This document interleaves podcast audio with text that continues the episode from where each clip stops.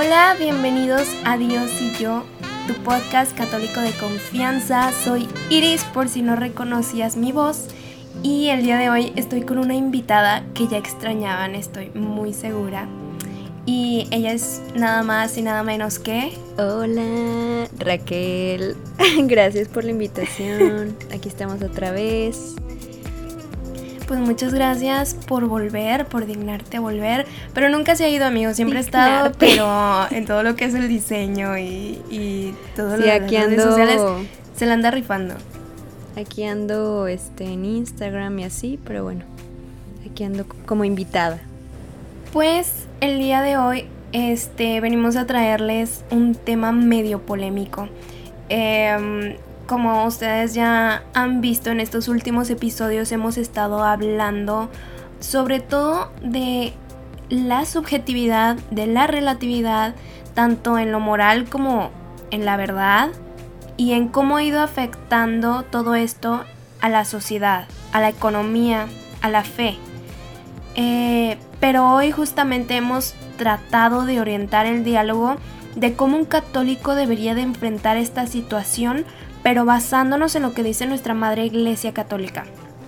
Precisamente en este episodio queremos hablar con ustedes de cómo estos factores afectan, pero en la educación específicamente. Em, porque la educación, sin duda, es un pilar fundamental de la vida de todo hombre. Sí, la verdad es que, bueno, primero quiero invitarlos a que escuchen todos los episodios que hemos estado haciendo esta temporada. La verdad es que son muy interesantes. Y por ejemplo, este también es un tema muy polémico y muy actual. Y es que, por ejemplo, en las primeras fases, eh, los niños en su infancia, pues ya sabemos que los niños son como una esponjita, o sea, los podemos moldear, eh, pues aprenden muy, muy rápido y pues van como eh, va dirigida su vida, eh, su perspectiva, sus valores, su moral y por supuesto pues también su fe, ¿no? Entonces como este va a ser un tema bastante grande que incluye muchas cosas. Vamos a tratarlo de desglosarlo poquito a poquito. Obviamente no vamos a profundizar en cada uno de los temas, pero vamos a tratar de darles una miradita superficial, pero es importante que lo tomemos en cuenta. Entonces, este, antes de comenzar, nada más para decirles que acá como que está lloviendo, está haciendo mucho ruido, entonces si escuchan como eh, ruido ambiental es precisamente por eso. Pero bueno, eh, adelante Raquel. Sí, bueno, quisiera iniciar, por ejemplo, por la educación, por lo que decíamos con lo de los niños, o sea, hay que tener dos eh, piezas fundamentales en lo que es la educación. La primera, pues ya sabemos que son los padres, la familia, eh, dónde va a crecer el niño y los educadores, es decir, sus maestros, sus profesores, es quienes los ayudan en este ámbito social, cultural y profesional. Claro que no quiere decir que los padres no interfieran en esta parte, pero creo que la educación en cuanto a la escuela, sus profesores, es algo muy importante en esta etapa de su vida. Digo, creo que desde la niñez hasta la adolescencia es muy, muy importante para ellos.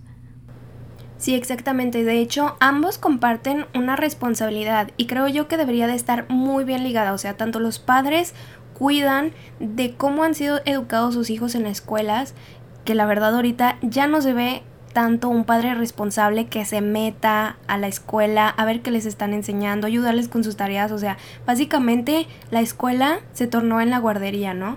Y al mismo tiempo también los educadores, todos estos profesores deberían de tener una comunicación cercana con los padres, porque ellos realmente la gran parte del tiempo de los niños en un punto es la escuela. O sea, nosotros nos acordábamos que desde la mañana nos íbamos a la escuela, estudiábamos hasta la tarde y después ponle que te quedabas de que a tu club de no sé qué. Em, y a los papás les tocaba ya cuando tú llegabas todo cansadillo de la escuela, ¿no? Pero eso no, no significa que tengan menos responsabilidad, sino que deberían de hacer un buen equipo. Y pues bueno, primero tenemos que tener en cuenta la importancia de la educación y por qué estamos hablando de este tema. Y es que la educación es una vocación, pero es muy, muy importante saber que para ver una vocación debe de haber amor. Por lo tanto, es sumamente importante que se eduque en el amor, tanto los valores como la moral, como la cultura y súper importante la fe. Si una educación es guiada por el amor, por ende, se desea el bien a esa futura generación. No se educa por un bien propio, sino para el bien del niño y obviamente por consecuencia de la sociedad, pero tenemos que ser realistas y la situación actualmente es otra cosa. Sí, claro, y es que como decíamos, la educación es una parte súper clave para dirigir el futuro, o sea, para estas futuras generaciones. Creo que siempre la educación ha sido una clave muy importante en la vida de todos. Y eso también lo sabe muy bien el Estado. Entonces, para controlar este pensamiento de una sociedad, se tiene que controlar el pensamiento de los niños. Por eso, sobre todo, controlar la educación en este aspecto, pues es controlar todo, ¿no? Eh, pues, y lo peor es que ha cambiado en este tiempo drásticamente, o sea, lo vemos ahorita como, por ejemplo, los padres ya hasta pierden el poder de educar a sus hijos y pues no sé, se ve mucho así como que ya los hijos pueden demandar hasta los padres y también igual, o sea, también los profesores hasta pierden autoridad sobre los niños, ¿no? Sí, de hecho creo que Agustín Laje en uno de sus últimos videos que subió comentaba, no recuerdo en qué país había pasado, pero prácticamente este, mm, creo creo que era un, seguro era un país de primer mundo. El punto es que ya ya está de que al tope la ideología de género. Y pues el niño va a la escuela y sus maestros o los directivos de esa escuela vieron que el niño, entre comillas, no era hombre, sino que su identidad sexual era otra. Entonces obligaron a los padres que lo, al niño lo metieran a uno de estos cursos de identidad de género para que pudiera él reconocer que era a lo mejor, qué sé yo, bisexual, transexual, todo este montón de cosas que hay. El punto es que los padres se negaban a ello y la escuela eh, prácticamente sacó su cartita de nosotros somos quienes podemos educar a los niños, los papás ya no tienen... Eh, como que el poder aquí, ah, exacto, la autoridad para, de su propio hijo, ya no tienen la autoridad de su propio hijo para educarlo y eh, prácticamente se lo quitaron. El Estado le quitó al niño para poder ellos educarlos a su gusto. Entonces, imagínate las cosas súper grandes que están pasando y que posteriormente, si nosotros aquí en México permitimos que eso continúe, pues ya sabrás, ¿no? Sí, Entonces, y es triste porque, por ejemplo, o sea, si vemos ahorita esto, nosotros todavía no tenemos hijos. Imagínate qué nos espera a nosotros, o sea, sí está muy, muy fuerte esta situación. Sí, da miedo. Pero eh, justamente con todo esto que está pasando, debemos de hacernos preguntas. O sea, debemos de decir, ¿hacia dónde va esto? ¿Qué quieren lograr con esto? ¿Quiénes y con qué intereses hablan a nuestros niños? ¿A dónde y por qué? O sea, son preguntas que nos despiertan y que a veces nos tienen tan dormidos y nosotros solo las dejamos pasar. Y si vemos lo que más ha influenciado la educación en las escuelas, son las escuelas, las redes sociales y la fe. O sea, todo esto, toda esta relatividad, subjetividad y toda esta este, modernidad líquida ha estado inmersa en las escuelas, en las redes sociales, inclusive la fe. Tenemos que ser honestos. En nuestra iglesia católica también se está infiltrando. ¿Y esto para qué o por qué? ¿En qué les beneficia? Bueno, ¿cómo? ¿Cómo entra? Pues hemos visto que nos bombardean de estas ideas terribles que los hacen llamar derechos entre comillas. Eh, para que el Estado tenga total poder sobre la educación de los hijos, tiene que quitarse dos piedras del zapato. La familia y la Iglesia Católica, porque la Iglesia Católica es la que defiende la familia. Si no hay padres interesados en cuidar a sus hijos, o si ni siquiera hay familias, pues ¿qué va a pasar, no? ¿Quién los va a educar? Y luego ya los padres, por ejemplo, ahorita, o sea, no generalizamos, pero pues seamos realistas, hay muchos padres que ya no tienen fe o decidieron ya no criar a sus hijos en esta parte de su espiritualidad, ¿no? O sea, y esa ganancia pues ya se la estás dando al Estado. Sí, exactamente con lo que dices me recuerda em, en un video de Fray Nelson, eh, en una de esas pláticas, decía que solo se necesitaban tres generaciones para perder la fe. Dice, típico que todos tuvimos la abuelita devota del rosario diario mm, y drásticamente se puede pasar a una segunda generación donde se le educó que no, eh, a los padres en este caso, que no se necesita la iglesia, solo creer en Dios que el libertinaje sexual está bien porque existe el control de la natalidad, que son libres porque no existe el infierno ni el pecado, porque realmente con que seas bueno es suficiente. Y de ahí pasamos a una tercera generación que podríamos ser nosotros o lo que, lo que nos siguen, eh, donde esos católicos herejes, o sea, los padres, tienen hijos y dicen, no, ¿sabes qué? Ellos tienen que ser libres, no los vamos a bautizar cuando ellos crezcan porque que ellos decidan, que ellos decidan si quieren bautizarse. Y esta tercera generación de hijos criados son criados como paganos. O sea, los padres eran los eh, católicos herejes y ahora esta generación son de paganos realmente, tenemos que hablarlo así, que tienen una idea de la iglesia que es una enemiga de la libertad humana y siempre dicen, o sea, yo estoy seguro que todos hemos escuchado la frase de no hay peor cosa que el fundamentalismo religioso, ustedes no piensan, no razonan, que retrógradas, déjenos pensar. Ya esa generación está debidamente alimentada de odio contra la iglesia y alimentada por los medios de comunicación constantemente. Sí, es que esta tercera generación, como la dices, que pasaron de la abuelita devota de misa diaria a niños, adolescentes con repudio a la iglesia, se educan ya no por los padres, sino por las redes sociales. O sea, ahorita las redes sociales están educando a los jóvenes, a los niños, ¿no? Que les dice que su libertad y sus derechos, entre comillas, es la ideología de género, el aborto, las drogas, el no formar una familia, el de que ya no traigas eh, hijos al mundo porque ve cómo está el mundo de de feo y así, ¿no? O sea, y ahí es donde entra la cultura del descarte, ¿no? Como lo decías, la cultura del descarte es no queremos niños, o sea, pues no, o sea, no a los niños, que es el aborto, ¿no? No a los ancianos, que es la eutanasia. Ni enfermos, ni pobres, o sea, el Estado le conviene mantenernos distraídos, convertirlos en consumidores permanentes, caprichosos, ególatras, donde todo sea el yo, ¿no? Muy egoísta. ¿Por qué? Porque el adicto no tiene tiempo para pensar.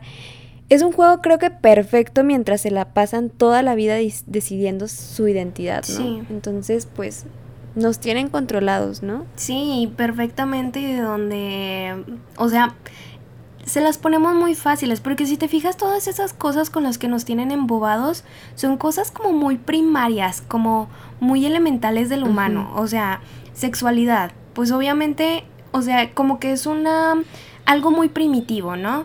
Este, obviamente tu identidad, si te mantienen ocupado toda tu vida en, en descubrir cuál es tu identidad, cuando es un pilar fundamental de todo humano cuando crece, saber cuál es su identidad, este, ya ahí destruyen la vida de todas las personas, porque ni siquiera se reconocen por lo que son, por algo que dicta la naturaleza, así de simple, la naturaleza es sabia.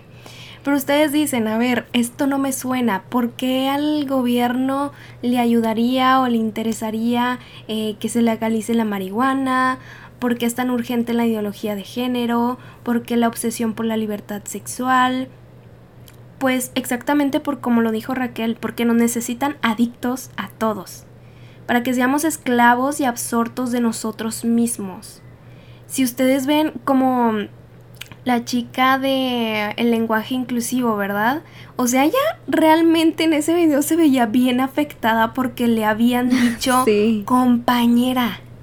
O sea, ¿a qué niveles tu, tu obsesión por tu identidad de género tiene que estar tan al tope y que no, de, que no logras identificarte con una simple palabra, ¿no? Compañera. Y se le dio un super auge en las redes sociales, en las noticias, o sea, todo se estaba hablando de eso. Y ya vemos cómo nos tienen adictos, ¿no? Y ahí bien pegados con Si este quieres, explícalo para quienes no lo hayan visto, o sea, el video. Eh, bueno, yo creo que es muy viral, ¿verdad? Pero pues prácticamente eh, estaban en una clase, me parece, e incluso creo que estaban hablando de un tema súper importante. La verdad no me acuerdo, pero un tema súper importante. Y un compañero simplemente le dijo compañera. Le dijo compañera y ella indignadísima, llorando, es de que no soy tu compañera, soy tu compañera. Pero ella se veía muy afectada por eso, se veía muy afectada por eso, ¿no? Entonces... Se exaltó mucho. Desde ahí ves qué tan frágil está su identidad. Y si un humano no encuentra su identidad, todo lo demás se derrumba. O sea, por consecuencia. Y pues así nos, así nos quieren, adictos y esclavos y absortos de nosotros mismos. Y mm, mientras haya ese papá que sea un líder moral y una mamá que renueve las fuerzas de una convicción moral a los hijos, la familia siempre va a ser un estorbo. Entonces ellos lo que necesitan es crear una generación de estúpidos felices, así como tal. Por eso es tan importante la ausencia del padre ahora en el Estado. ¿Por qué creen que están destruyendo las familias? ¿Por qué creen que están atacando tanto al hombre, hacerlo menos. Yo no sé si han visto en eh, series últimamente o películas, normalmente al hombre siempre lo ponen como poca cosa, como el no importante, lo rebajan. Y es que bien saben la importancia que tiene el padre dentro de la familia porque es un pilar importante. Y obviamente exaltan a la mujer, pero de una manera distorsionada con el feminismo y destruyen familias. ¿Y qué hacen con los hijos? No les dan, no les ayudan a encontrar su identidad, sino que les dicen tú puedes ser todo lo que te dé la gana. Entonces, entramos en esta nueva cultura en donde se nos está educando a que todo se concentra en mí. Por lo tanto, todo lo que piense es correcto. Y si todos, todo lo que pensáramos fuera correcto, nada sería verdad y nada, no, nunca habría una verdad objetiva. Y creo que hemos perdido esa capacidad de comprender la grandeza que hay más allá de nosotros. Y el mundo se transforma a partir de mí, ya que yo soy la grandeza, o sea, ese es el pensamiento. Y si todos somos la grandeza, realmente no hay objetividad. Todos, todo es engrandecernos en vez de entender nuestras limitaciones pienso yo. Sí, y es que queda ya como quién sabe cuál término, o sea, ya por último la espiritualidad. Y nos, nos tienen cegados con este tipo de, de temas que la verdad, como dices, o sea, no tienen sentido. Y nos estamos olvidando de lo importante y del centro de nuestra vida, ¿no? Que es Dios. y, y, cómo se puede marcar la diferencia, ¿no? Pues los padres de familia y los educadores son aquellos que pueden sembrar a todo aquel que tenga conciencia e interés de un buen proceso formativo, ¿no?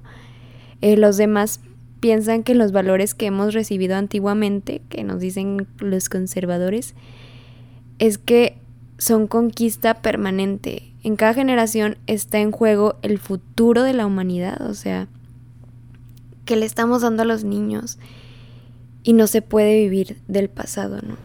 Exactamente. Entonces eso es a lo que los invitamos, a que nosotros tenemos una responsabilidad.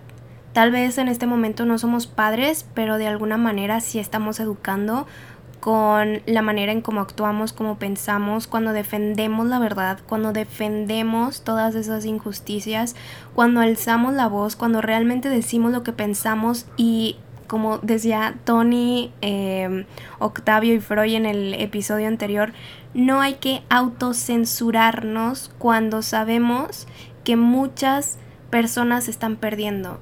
Precisamente las, estas generaciones nuevas, este, que se están perdiendo porque no tienen una buena educación, porque su educación ha sido manipulada y ha sido manipulada por el Estado con unos intereses propios banales, terribles y sucios.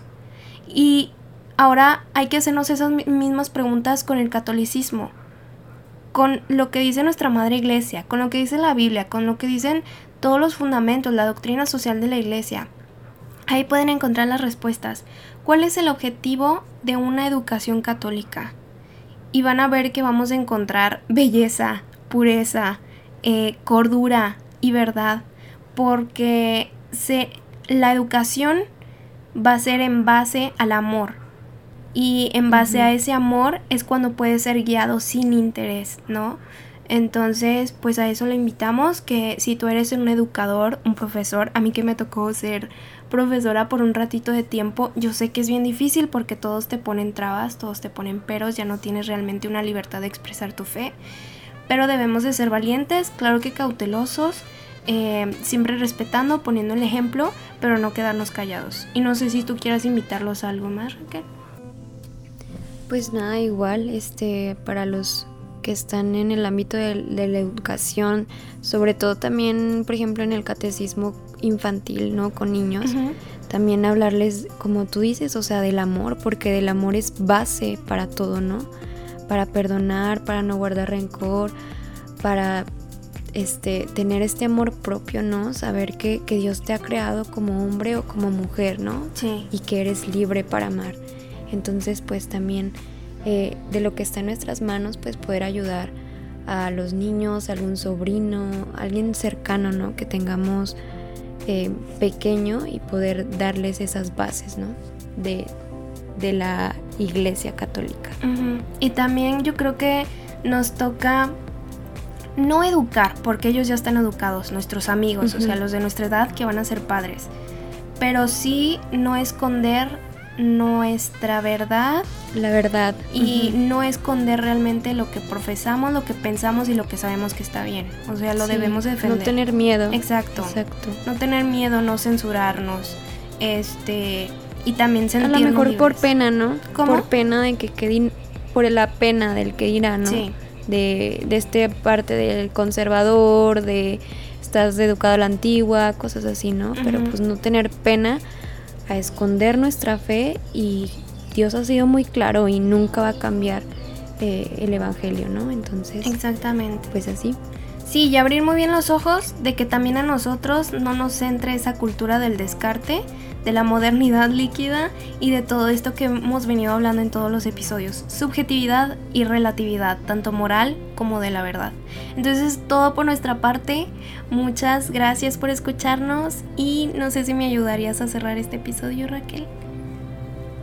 Pues muchas gracias por la invitación y espero de todo corazón que, que si puedan escuchar los otros episodios, tanto anteriores como los nuevos, que están súper interesantes y esperemos que esta temporada los ayude a reflexionar y sobre todo a no esconder nuestra fe como católico. Muchas gracias. Gracias. Adiós. Bye.